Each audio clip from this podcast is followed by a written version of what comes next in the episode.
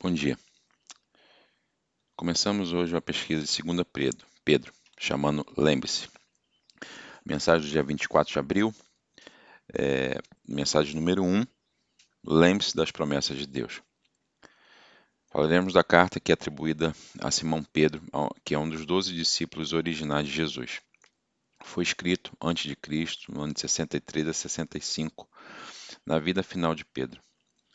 Falsos pastores tinham se infiltrado nas igrejas e Pedro escreveu para avisá-los sobre que as pessoas que diziam que Jesus não voltaria e que elas pudessem viver do jeito que quisessem.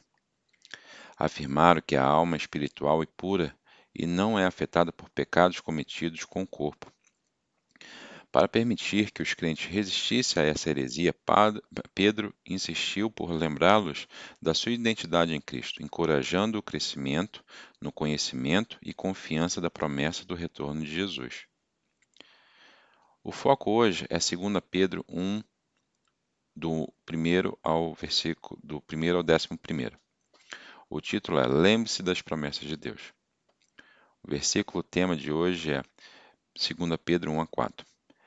É por causa da glória e excelência dele, ele nos deu grandes promessas, preciosas promessas. Pedro 1, do 1 ao 2 diz: Esta carta é de Simão Pedro. É um escravo, que é, significa devoção total a Deus. Vem do grego doulos. É, e apóstolo de Jesus Cristo, enviado para proclamar o Evangelho.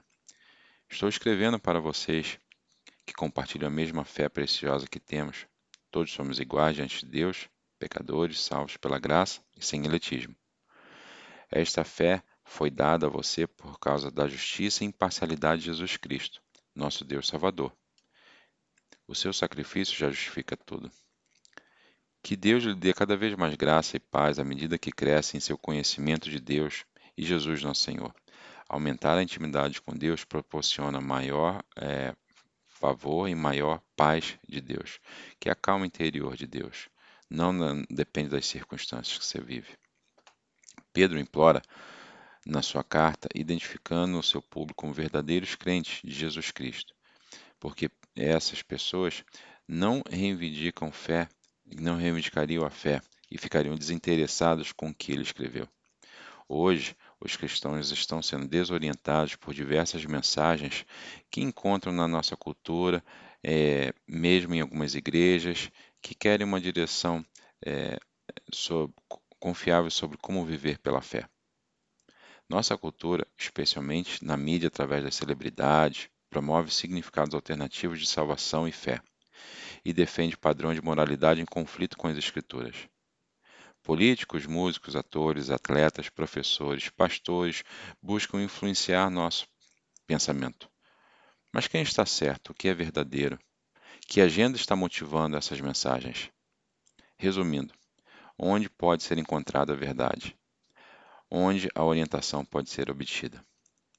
A resposta de Pedro para nos concentrarmos nas promessas de Deus como guia para a nossa vida.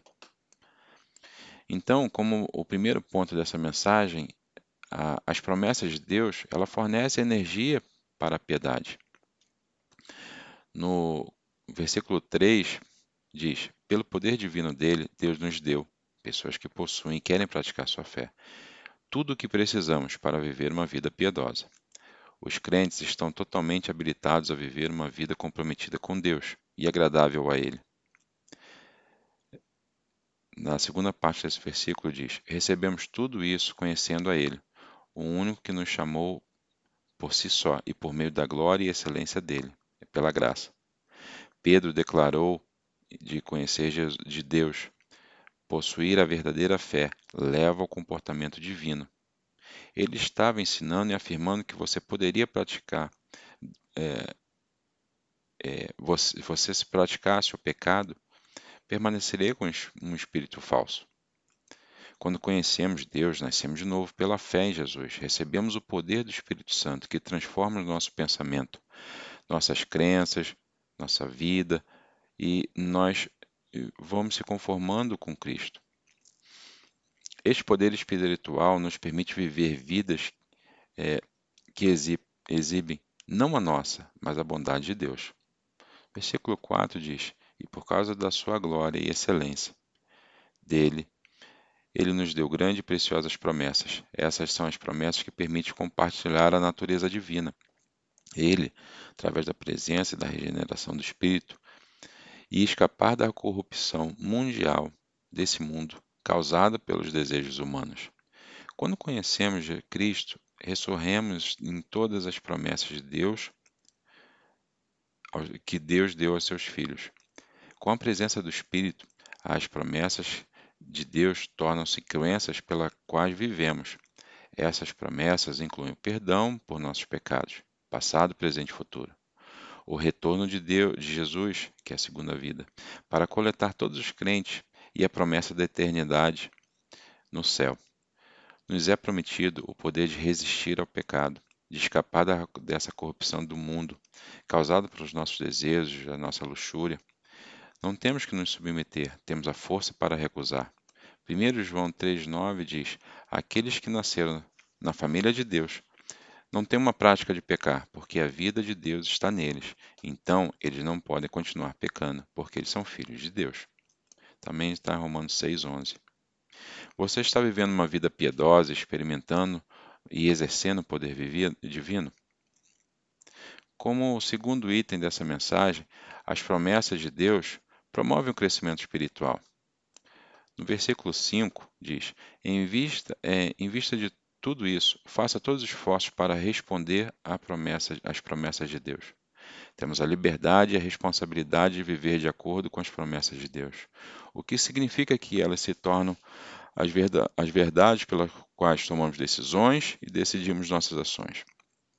À medida que nos aproximamos de Cristo, o que fazemos vivendo de acordo com as promessas de Deus, acreditando nelas, sendo guiados por elas, refletindo nossa natureza E conhecer Jesus não só nos capacita a parar de pecar, mas também nos permitirá crescer espiritualmente, cooperamos com o Espírito de Deus para estarmos de acordo com a natureza de Jesus. A segunda parte do versículo 5 diz: complementar sua fé com uma generosa disposição de excelência moral, dependência contínua de Jesus, conexão com Ele, melhora a nossa moral. E excelência moral com conhecimento é a, verdadeira, é a verdade divina que produz discernimento e sabedoria. Não podemos nos aproximar de Deus até que lidamos com o nosso pecado, mas à medida que nos arrependemos, nos afastamos dos comportamentos ofensivos, nos aproximamos de Deus. O versículo 6 e 7 diz assim: é, suplemento, e conhecimento com autocontrole, intimidade com Deus, permite a capacidade de resistir ao pecado. A falsa fé não pode vir do controle do pecado, de modo que os falsos crentes permanecem controlados pela luxúria.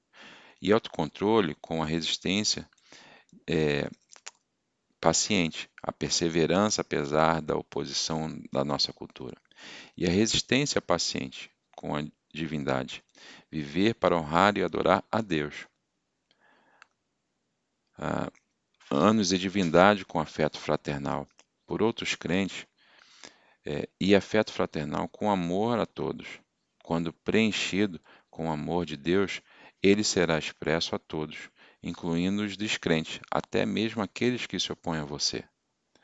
Esses traços de caráter, moralidade, conhecimento de Deus, autocontrole, resistência paciente, a, a divindade e o amor não são independentes um do outro. Um do outro.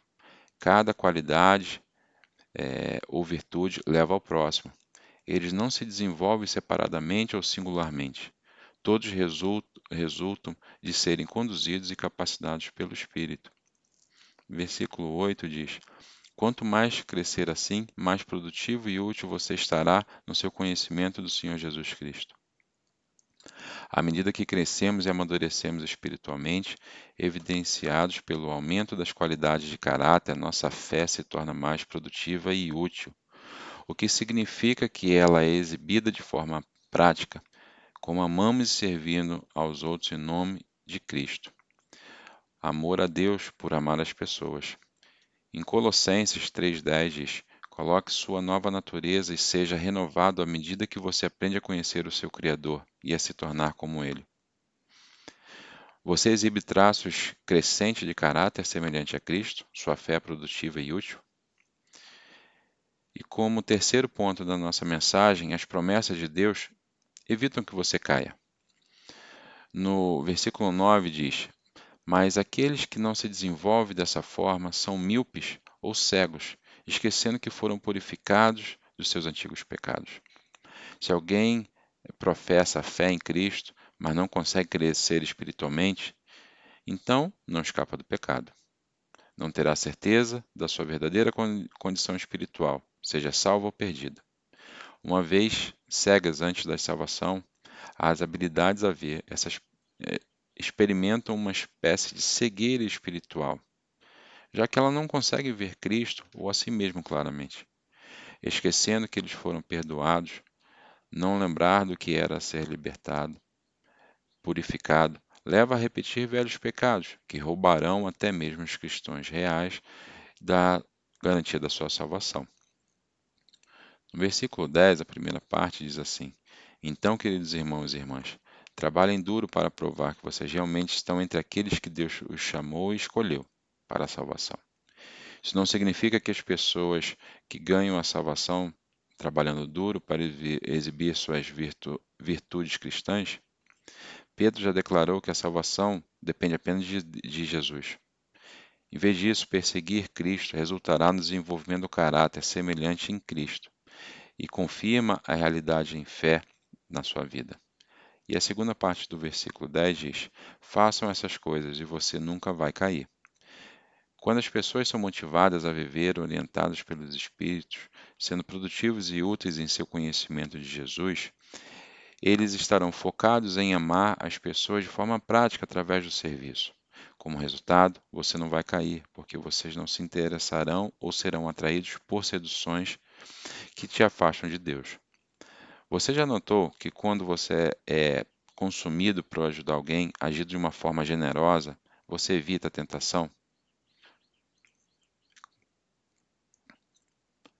Quando buscamos a vida piedosa e como resultado devemos de um, ter um caráter semelhante a Cristo, somos capazes de discernir e rejeitar influências que é, encorajam o compromisso com esse mundo.